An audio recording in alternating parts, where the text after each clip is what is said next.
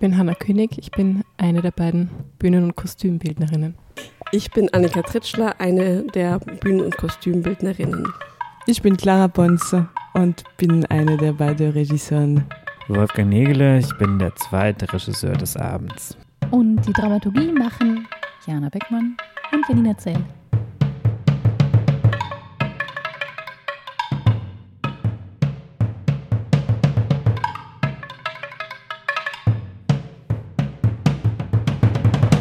Immer weiter ist Titel und Thema der Uraufführung. Ähm, was verbirgt sich dahinter? Immer weiter ist eigentlich ein Prinzip, ein Lebensmotto, eine Selbstsuggestion, Beschwörung von ein paar Leuten, die hier in einem Raum eingesperrt sind, die sich darauf konzentrieren müssen, ähm, ihr eigenes Überleben zu organisieren und nicht darüber nachzudenken ähm, und nicht ihre, äh, ihre eigene Situation zu reflektieren. Inwiefern hat immer weiter eine aktuelle Relevanz, mit der sich das Publikum konfrontiert sieht?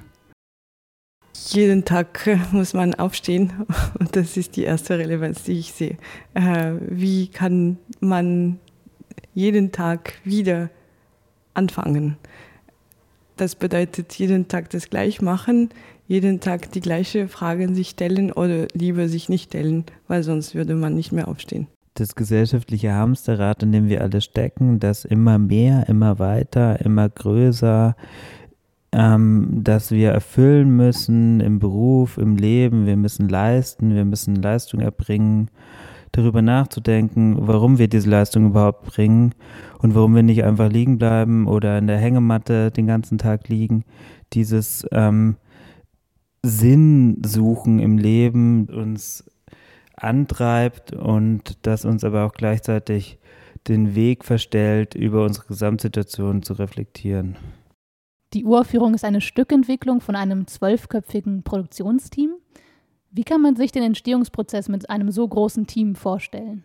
Ähm, das ist natürlich nicht leicht, in, in einer Art von kollektiven Autorenschaft ein, ein Stück gemeinsam zu entwickeln. Wir haben versucht, die üblichen Trennungen der Sparten so ein bisschen aufzubrechen und zuerst mal zusammen daran zu arbeiten und daran zu denken, was uns interessiert und haben gemeinsam Texte gesammelt und ein Libretto arrangiert aus den Texten. Für uns war das Wichtigste auch, dass diese polyphonisch irgendwie auch äh, bleibt und hörbar bleibt in das Ereignis am Ende. Also wir haben ja zwei Komponistinnen und wir verstecken das nicht.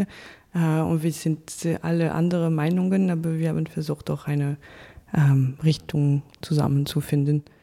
Das ist einfach wichtig, dass man eine, eine, gute Diskussionskultur entwickelt, dass man irgendwie versucht, eine gemeinsame Sprache zu finden, die nicht auf einem immer auf einem billigen äh, Kompromiss fußt, sondern einfach auf einer überzeugten Lösung. Und da spielt irgendwie ganz eine große Rolle, dass man den Gegenüber eigentlich von seinem von seiner Idee verführen muss und ihn davon überzeugen muss, warum man das denkt. Und wenn man das irgendwie leidenschaftlich tut, dann findet man eine gute gute Lösung. Und äh, ja kann man das Konzept weiterspinnen. Ihr habt gerade eben schon die ersten Themen angesprochen, die zentral sind für dieses Werk. Die Alltäglichkeit, das Gefangensein in, seinem, in seiner Gewohnheit, in seinem täglichen Ablauf. Wie haben diese Themen und Motive eure Raumkonzeption für die Opera Stabile inspiriert?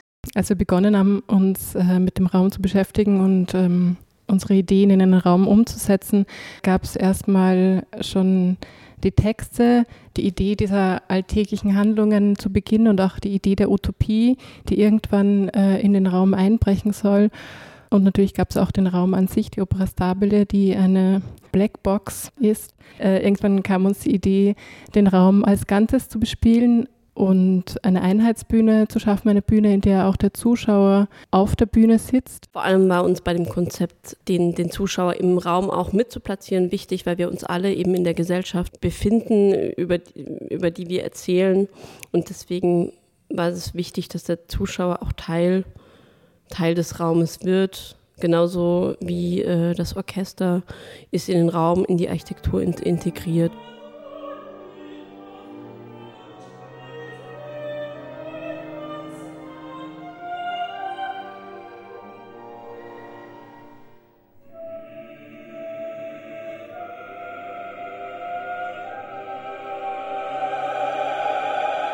Ihr habt es eben schon angesprochen, also die Alltäglichkeit äh, des Stücks wird an einem Punkt durchbrochen. Plötzlich befinden wir uns in einem utopischen Raum, in einem äh, ja, paradiesischen Utopie, die die vorherige Welt eigentlich über Bord wirft.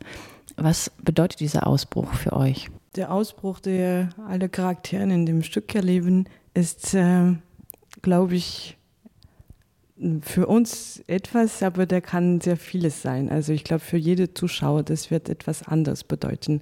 Und vielleicht sogar jetzt bei jedem Sänger, jeder Charakter, der mitspielt, diese sieben Menschen, bedeutet auch was anderes. Also hm, jetzt grob beobachtet, das ist äh, der Ausbruch wird ähm, vielleicht in das Unreales gehen.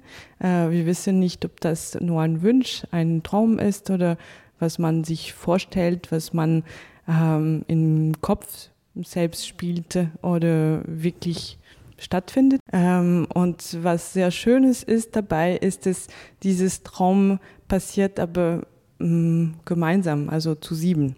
Und äh, das macht irgendwie diese Paradiesia, also das ist wirklich ein Paradies artifiziell, so wie man äh, eigentlich hier im Leben auch sel selbst sich baut. Äh, gleichzeitig ist der Ausbruch auch immer ein, ein, ein gesellschaftlich normativer, ein, ein erlaubter Ausbruch in der Gesellschaft ähm, und auch eine Spur weit eine Verdrängung des Ist-Zustands. Also man erlaubt sich in einem sehr engen Rahmen aus dieser gesellschaftlichen Konstruktion auszubrechen und bleibt dennoch darin, weil eben alle anderen Beteiligten gleichzeitig daraus ausbrechen und es ein, ein eine kleine Heterotopie, ein Freiraum sich dadurch entwickelt und ähm, wir aber diesen Ausbruch auch benutzen, um uns zu erholen, um dann wieder in den Alltag zurückzukehren. Das zentrale Requisit des Abends ist Knollensellerie.